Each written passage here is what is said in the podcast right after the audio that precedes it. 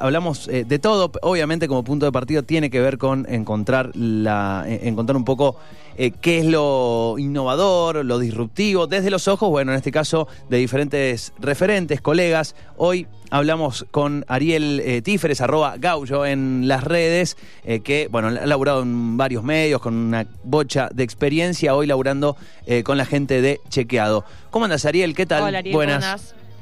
¿Qué tal? ¿Cómo les va? eh? Un gusto saludarlos. Bueno, lo mismo digo. Para Lo mismo también. digo. ¿Cómo va todo? Estás en Buenos Aires vos, ¿verdad? Sí, estoy en Buenos Aires, eh, bajo una, una cuarentena bastante estricta, pero por suerte en mi casa tengo una terraza, con lo cual estoy un poco más tranquilo. Bien. Pero bueno, esperando a ver cuándo pasa lo más grave. Sí, sí, sí, tal cual. Afortunado de los que tengan terraza. Sí, sí, acá tenemos esa, esa, esa premisa en general cuando hablamos en estas últimas semanas, cuando hablamos con personas de Buenos Aires. Nos acordamos de los que no Sí, tienen balcón. sí, ni sí, sí. terraza. Le decimos, eh, de pedo ventana. Sentite, tu- sentite, sentí tu privilegio de tener balcón. Sí, sí, sí, mis amigos me lo dicen todo el tiempo, así que no se preocupen. Se lo Eh, recuerdan y, y casi que se claro. lo roban. Es tipo, le hacen, lo desalojan. Salí, Eh, deja claro, un rato. Dejamos un ratito acá.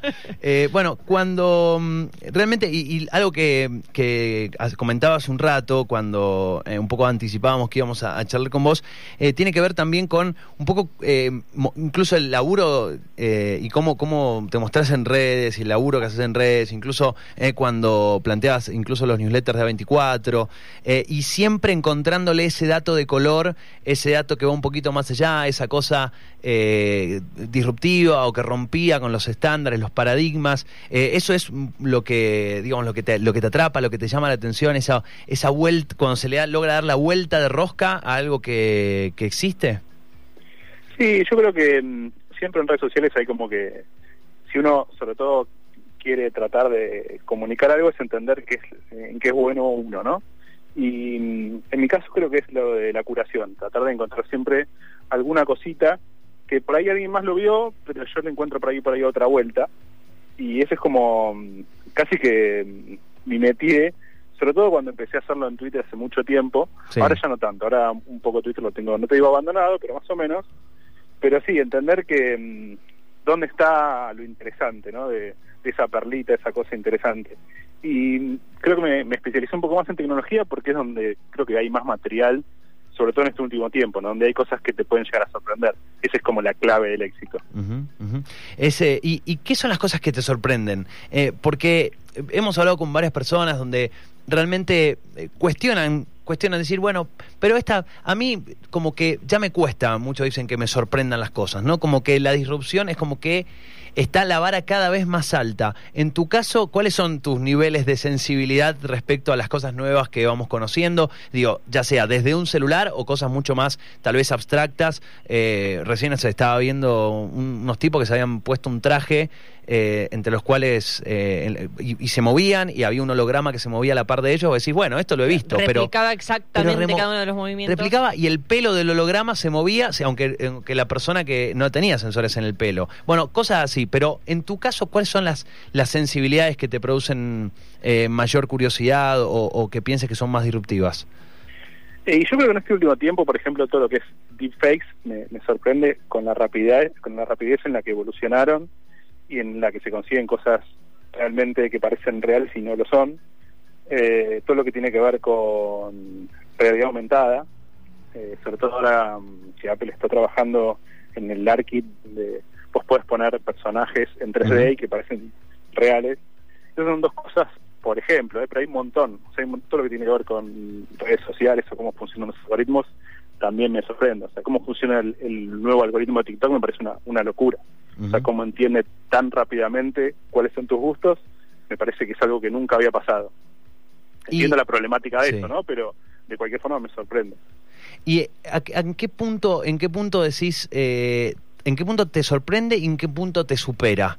Eh, ¿Sentís que ya hay cosas que te superan? Porque, viste, cuando, eh, cuando éramos eh, pibes, que siempre nuestros padres nunca nos, claramente nunca nos entendían, y ahora probablemente nos va a pasar con la siguiente generación y así. ¿Cuándo, eh, ¿cuándo llegó el nivel, o no llegó todavía el momento en el que dijiste, esto me superó? Ya está, ya esto fue mucho. Sí. Bueno, TikTok es un caso, me parece, porque en un primer momento me había enganchado, dije esto está buenísimo, pero después al tiempo digo, ¿por qué estoy perdiendo tanto tiempo con esto? Claro. O sea, ¿qué, qué me deja de estar una hora mirando videos que sí, hay un montón de cosas donde uno ve creatividad, producción, que son espectaculares, pero después al, al final del día decís, esto no me sirvió para nada. Totalmente, totalmente. Me, me, me, viene pasando lo mismo. De hecho, yo empecé a usar TikTok a principios de marzo y por, por, cuestiones de espacio de celular lo borré un tiempito y cuando lo volví a usar dije, ¿por qué era tan especial esto? Bueno, como que, bueno, ahí uno se da cuenta que claramente no es el público objetivo y bueno, esas cosas, tipo que a vos no, no te tenía que importar y bueno. Sí, con Instagram pasaba un poco lo mismo hasta que un poco lo desplazó TikTok, pero es más o menos la misma lógica. Y de hecho no es casualidad, o sea, las redes sociales están pensadas para que nosotros no dejemos el teléfono, y estemos todo el tiempo mirándolo o dándole scroll down para ver las nuevas actualizaciones. O sea, esto no es simpáticamente que nosotros nos enganchamos. No, o sea, obvio, hubo ya. un ingeniero experto en UX que... o más de uno, más, o un grupo. Claro, más de uno. Sí, un sí, grupo. muchos, en el caso de Facebook sobre todo, que están pensando eh, cómo hacemos para que la gente no se despegue su teléfono celular. Uh -huh. Y lo están logrando. Con lo cual, bueno, hay muchos problemas aparejados a eso. Imagínate que lo hicieron una profesión. Sí, sí, sí. Tal cual. Sí, sí. Sabes que hay un eh, eh, hay uno de los capítulos eh, de, de, una serie que recomendé hace un tiempo, eh, Abstract se llama, no sé si la viste, eh, en la cual no la vi.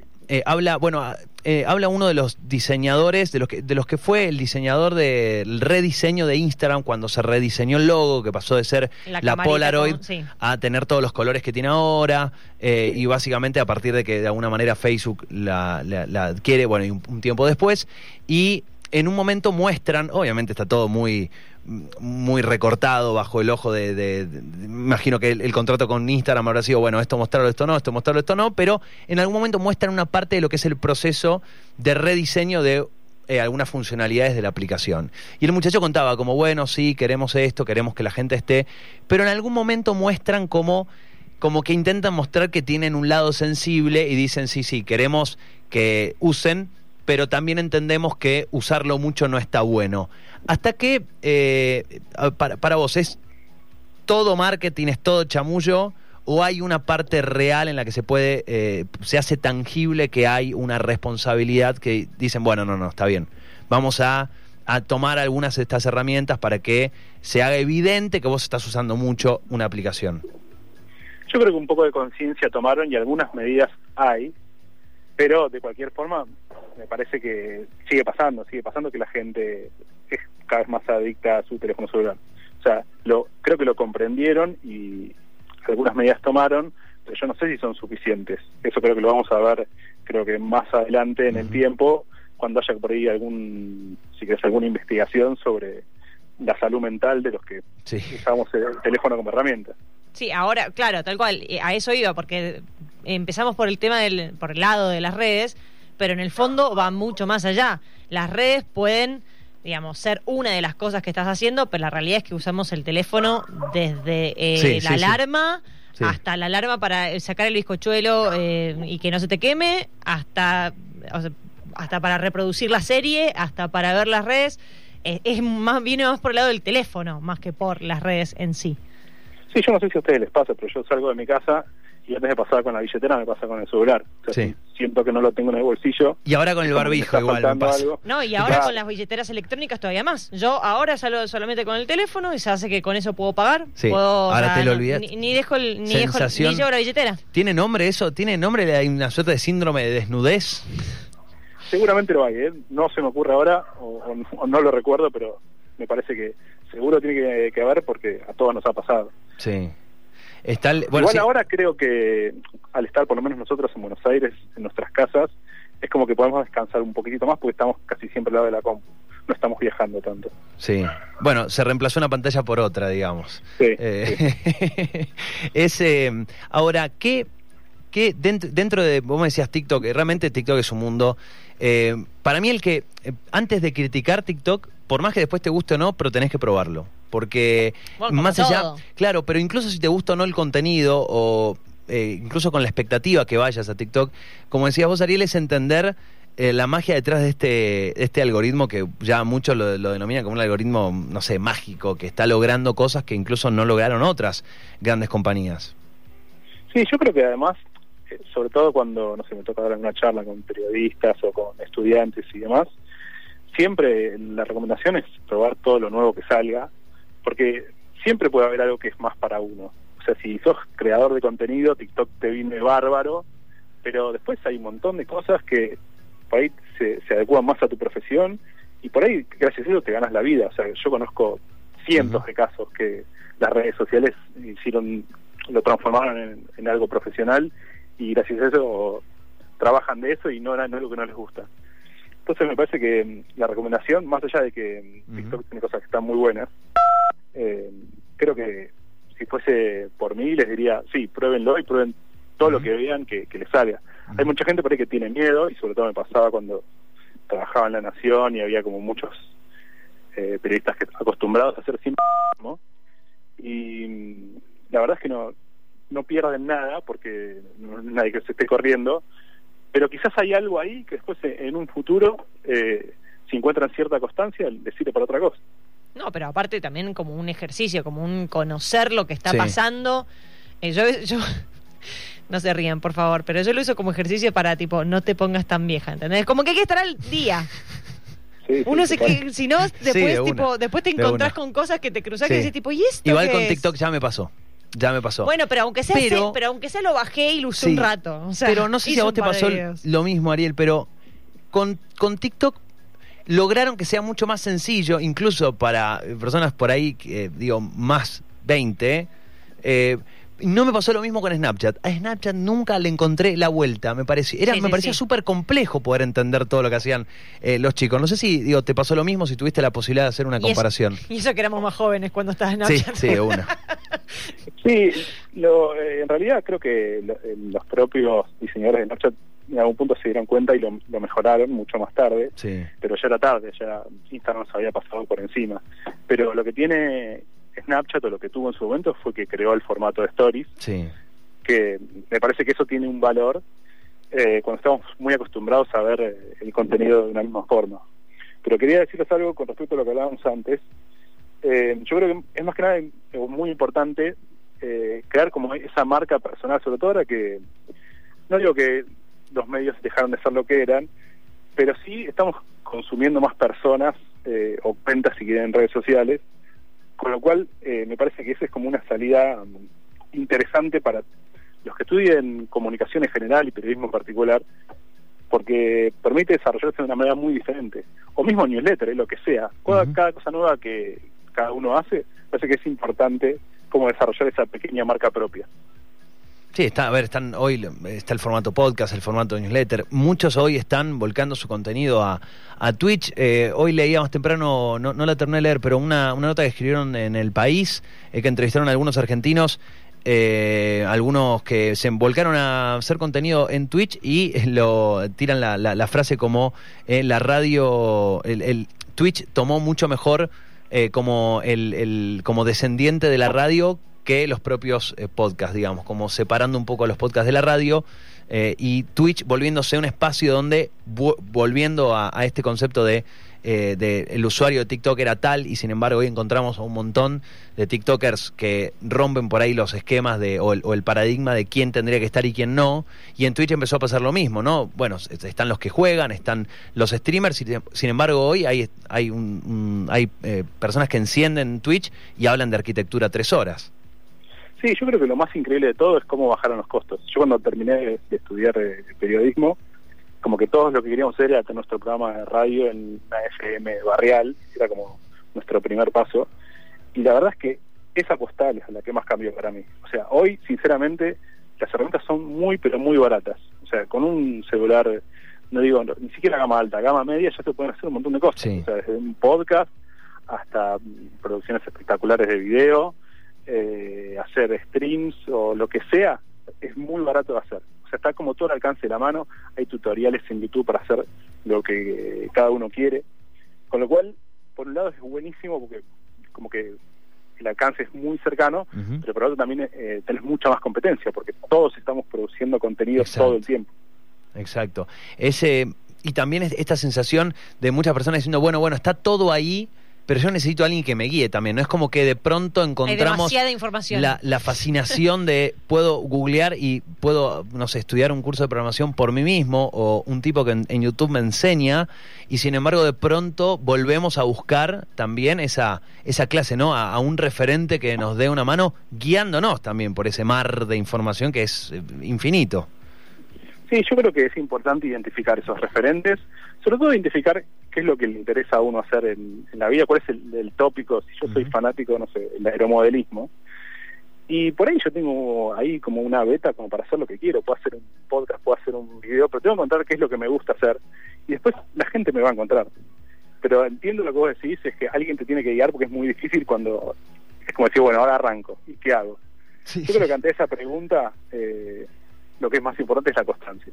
Eso sirve para cualquier red social, en realidad para cualquier cosa en la vida, pero mm, las redes sociales en general eso lo premian. De hecho, YouTube es como que en- dentro de su algoritmo hay una que es que tenés que subir contenido todo el tiempo y te obliga. Lo mismo pasa con Facebook y con Instagram. Entonces, si uno es constante y encuentra como eh, algún tema sobre que sobre que piensa que hay más gente interesada, y creo que está un poco el panorama resuelto.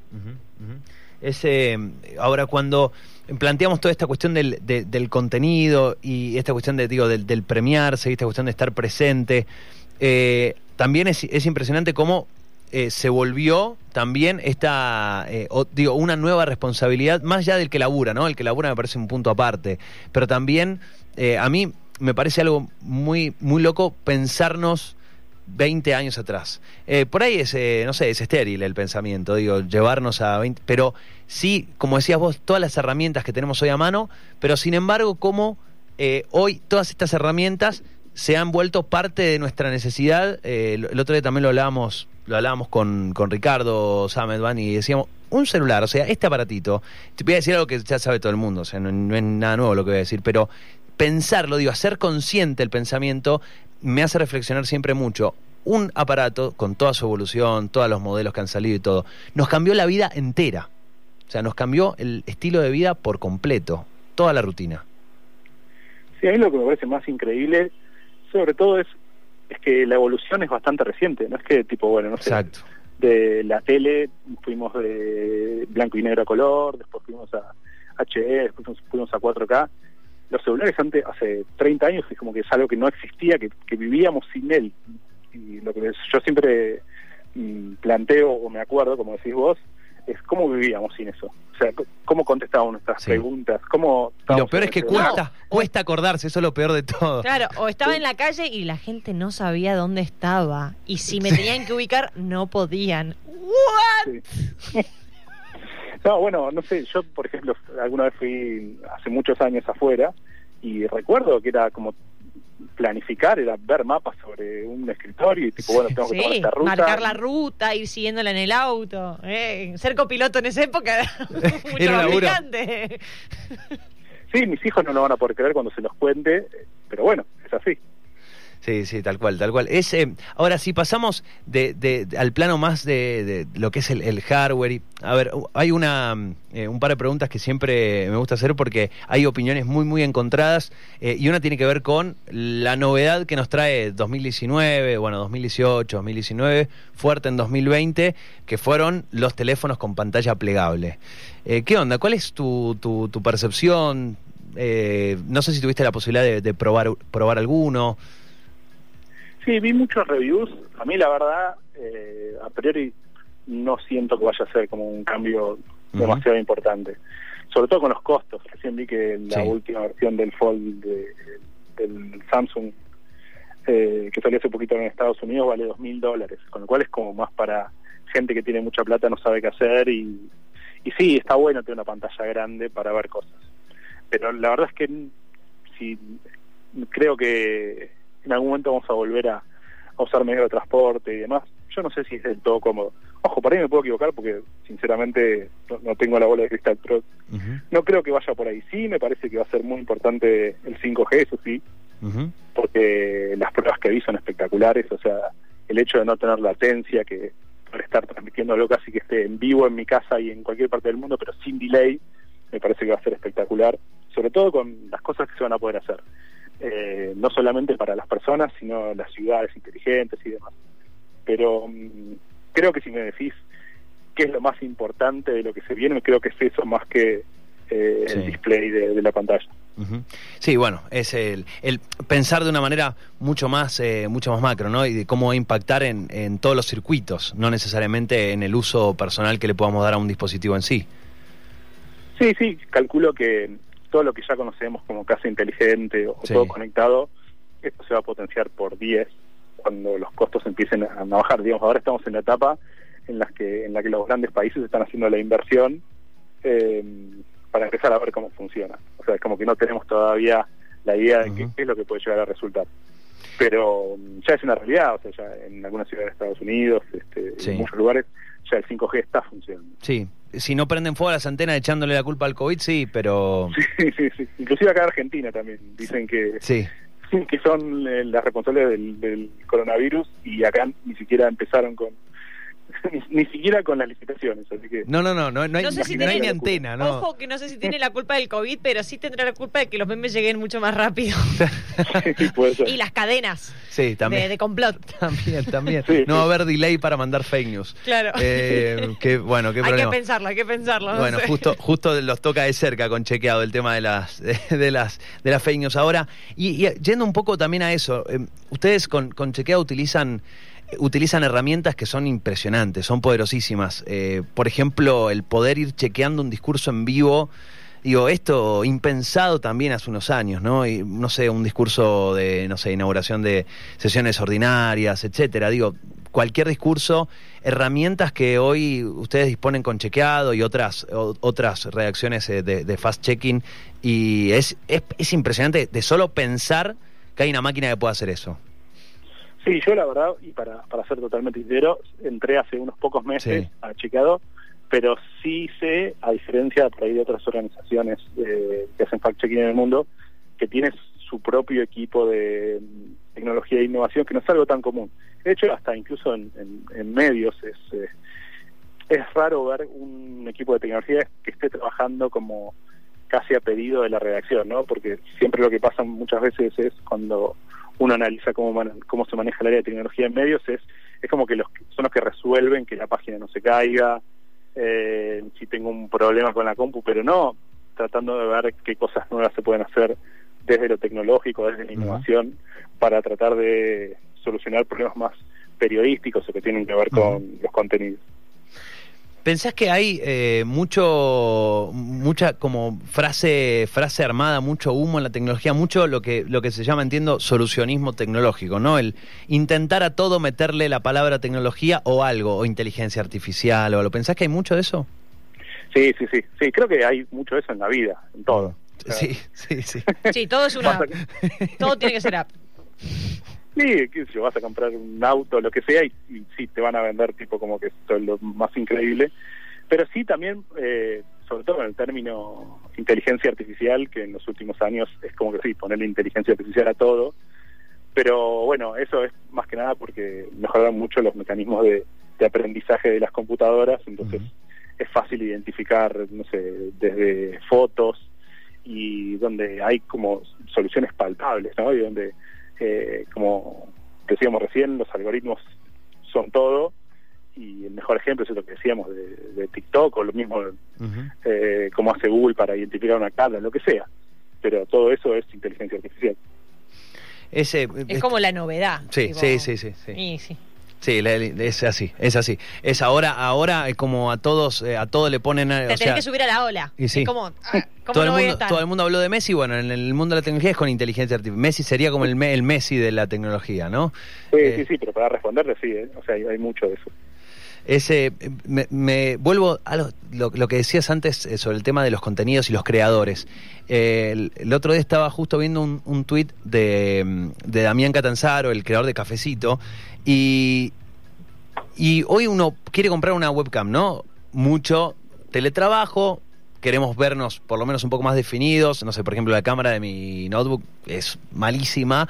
Entonces dije, bueno, a ver.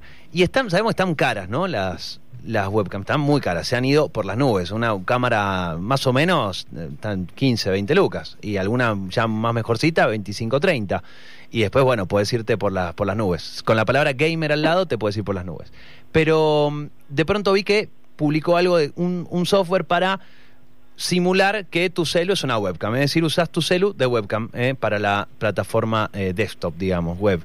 Y vuelvo a, a ese, ese, ese, pensamiento ¿no? que expresabas hace, hace un ratito, justamente sobre cómo alguien que no hace falta hoy que ya sea Apple, Facebook, Microsoft, te puede ofrecer una solución que creó en su casa, eh, porque aprendido de acá, de allá, porque tuvo una idea y quiso solucionar un problema. Y no hace falta, insisto, que sea un ingeniero de Instagram, de Facebook, de Apple, de Microsoft, sí, ni que haya de tenido IBM. acceso a grandes No, claro. maquinarias. de- Exacto. Y eso para mí es una de las cosas que me vuela la cabeza siempre.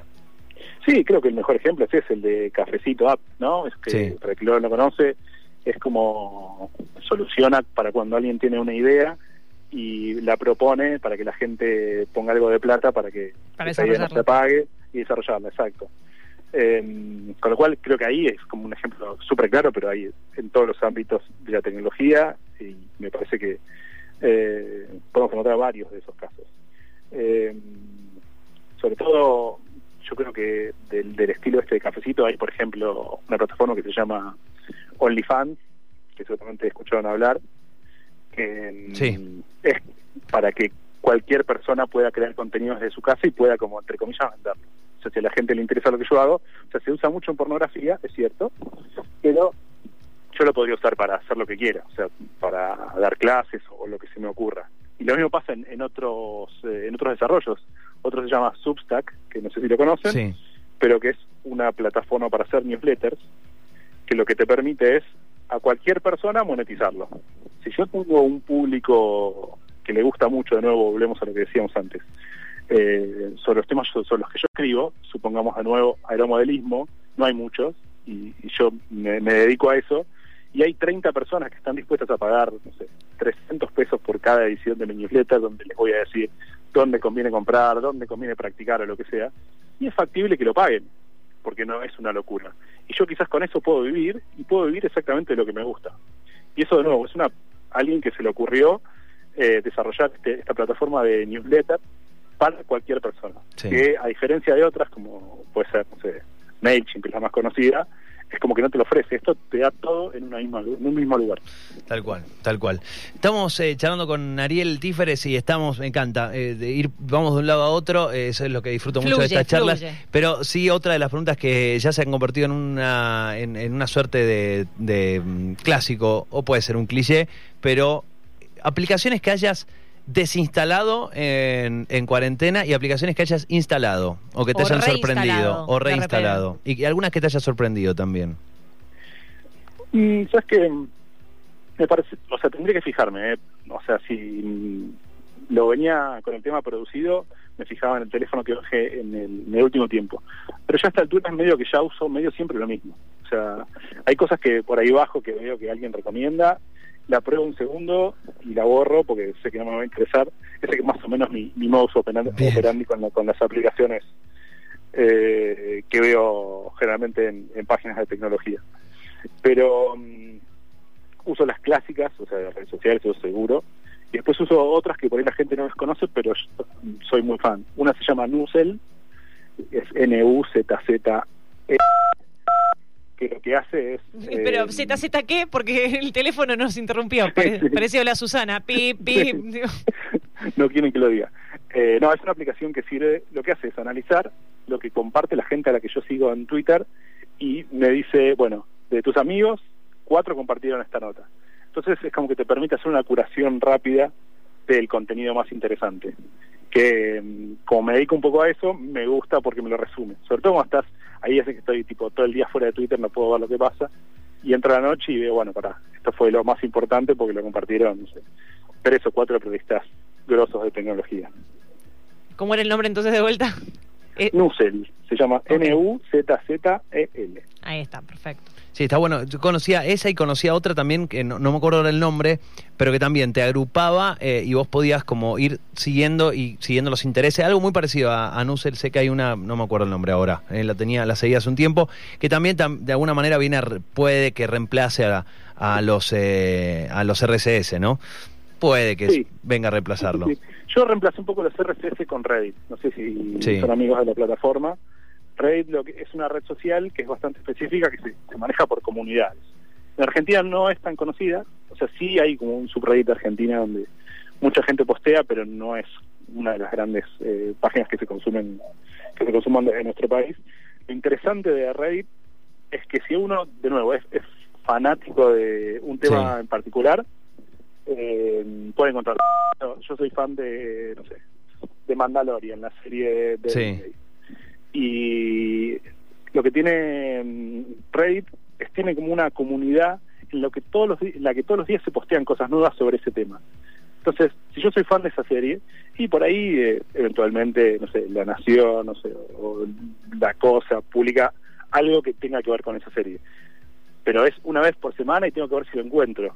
Yo lo que hago con Reddit es buscar exactamente el tema que me interesa y tener información diariamente está mm, puntuada por los mismos usuarios. Entonces, en general, los contenidos que veo ahí me van a interesar. O sea, hay, hay un montón de temas, no sé, hay uno que es muy loco, pero es cierto, así en su red que es de gente que come mandarina en la ducha. ¿Eh? Y eso no estoy, no, no estoy exagerando. O sea, es a ese, nivel, a ese nivel de detalle. Y hay, y hay Cono- gente que se... Conozco Reddit, no sabía que era a ese nivel. Tan, tan, wow. Sí, sí, Qué sí, sí. detallista. qué- qué- Sí, me gusta, me gusta Reddit porque toma también esa, esa esencia de los foros de antes y está muy bueno. Sí, sí, sí, hay que dedicarle un tiempo porque no tiene el, el diseño más pulido del mundo, pero a mí me encanta. Bueno, allí están. Te paso algunas recomendaciones. Eh, Ariel, para cerrar, cortito. La, por ahí me decía, por ahí algunos que decían, dijeron cosas que estaban locas, otras más sencillas. Una aplicación que no hayas encontrado. Que decir, la verdad que me gustaría hacer Falta, esto. esto falta. Y esto falta, no le encontré, la- todavía no encontré. O algo que funciona, pero más o menos. ¿eh? Que a mí me gustaría que funcione bien. ¿Hay alguna que te falte? Eh, yo sé que el otro día lo puse en Twitter y ahora no me acuerdo qué es lo que... Porque lo, lo escribí, lo escribí porque... Desde que apreté send no me acuerdo. claro, no, es que dije, che, necesito esto. Lo voy a poner en Twitter a ver si alguien me, me dice que no, no, existe, porque en general ya está todo medio inventado. Eh, pero ahora no recuerdo qué era. Eh, me pasa esto. Me falta un productor. bueno. para ma- para, para más información, síganlo en Sí. Twitter. Viste que ahí lo puso. Arroba Gaullo, es excelente, excelente. Y si estás buscando laburo de productor, eh, Gaullo está contratando. Claro, ¿Estás también. contratando alguno? Anda ne- no sé si contrata, pero que necesita, necesita. Necesita por lo menos, después pueden hablar. Dale, no, después te lo mando si querés, eh, ahora por, por DM o por... sí, no drama, no hay drama. Y lo comparto. Pero me acuerdo que lo puse y ahora ya no me acuerdo que sí. No quiero gastar 40 segundos de aire para acordarme. No, no hay drama, no hay drama. Está Bueno. Ariel. Haremos eh, el trabajo de buscarlo. Un placer, eh, un placer y... eh, ¿hay, ¿Hay planes de que vuelva algún newsletter? Sí, sí, sí. Va, va a volver por ahí con otro formatito un poco más cortito, pero va a volver. Genial, genial. Porque, bueno, para el que no lo conoce o no lo conoció o lo conoció y lo extraña, eh, un gran newsletter, el de, el de Ariel, eh, todos los días llegaba ahí toda la, toda la info muy, muy buena eh, sobre, bueno, tecnología y, y otros, otras hierbas también. Querido, un placer, ¿eh? Muchas, Muchas gracias, por este, por este rato. No, gracias a ustedes. La pasé muy bien. Dale, un Saludo. abrazo muy grande, gracias. Hasta luego. Allí lo escuchaban, ¿eh? A Ariel Tíferes, arroba Gaullo.